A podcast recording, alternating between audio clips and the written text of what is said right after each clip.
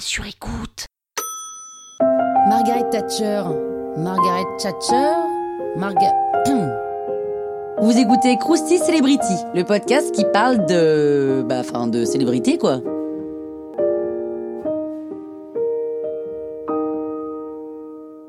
Oh, quand même, Margaret Thatcher, ça devrait vous dire quelque chose. Margaret Roberts naît le 13 octobre 1925 à Grantham, en Angleterre, dans une famille de classe moyenne.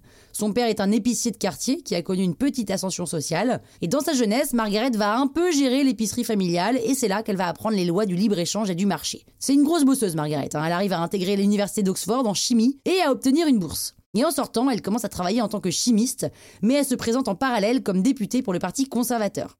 À 24 ans, c'est la plus jeune femme candidate du pays, et être une femme politique, c'est plutôt mal vu à l'époque, et d'ailleurs elle perd à deux reprises. Mais elle commence alors des études de droit en parallèle de son taf, elle y consacre tous ses soirs, tous ses week-ends, elle y rencontre son mari, Denis Thatcher, un mec plutôt blindé, avec qui elle aura des jumeaux. Il n'y a rien de très passionnel dans cette relation, c'est plutôt un mariage pratique, mais leur relation est très forte. En 1958, Margaret Thatcher arrive à se faire élire députée, c'est l'une des seules de son parti à vouloir dépénaliser l'homosexualité et légaliser l'avortement. Mais de l'autre côté, elle est quand même pro peine de mort et contre l'assouplissement du divorce. Bon, donc c'est quand même pas hyper logique tout ça.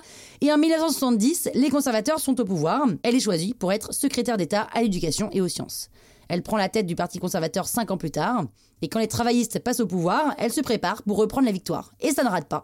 Thatcher devient premier, première ministre en 1979 et la première femme à diriger le gouvernement d'un pays européen. Elle mène une politique de droite très stricte, d'où son surnom de Dame de Fer. Elle baisse les impôts directs, surtout les plus riches. Elle privatise de grosses entreprises anglaises et des logements sociaux. Elle encourage la population à investir en bourse.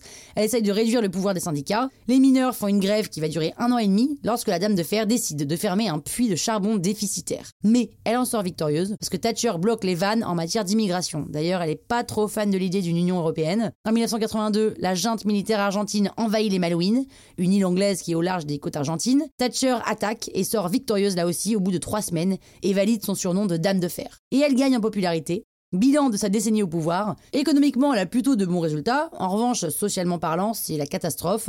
Augmentation de la précarité salariale, dégradation du secteur public, augmentation de la pauvreté et des inégalités. Et en 90, elle décide de démissionner parce qu'elle n'est plus en accord avec son propre parti, notamment pour l'Union européenne. Donc elle se retire de la vie publique petit à petit.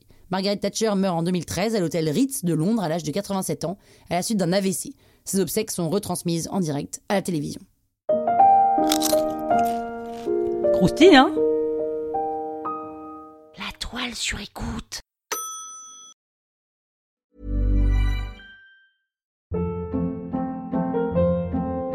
Hold up. What was that? Boring. No flavor. That was as bad as those leftovers you ate all week. Kiki Palmer here, and it's time to say hello to something fresh and guilt-free. Hello Fresh. Jazz up dinner with pecan-crusted chicken or garlic butter shrimp scampi. Now that's music to my mouth. Hello Fresh. Let's get this dinner party started. Discover all the delicious possibilities at hellofresh.com.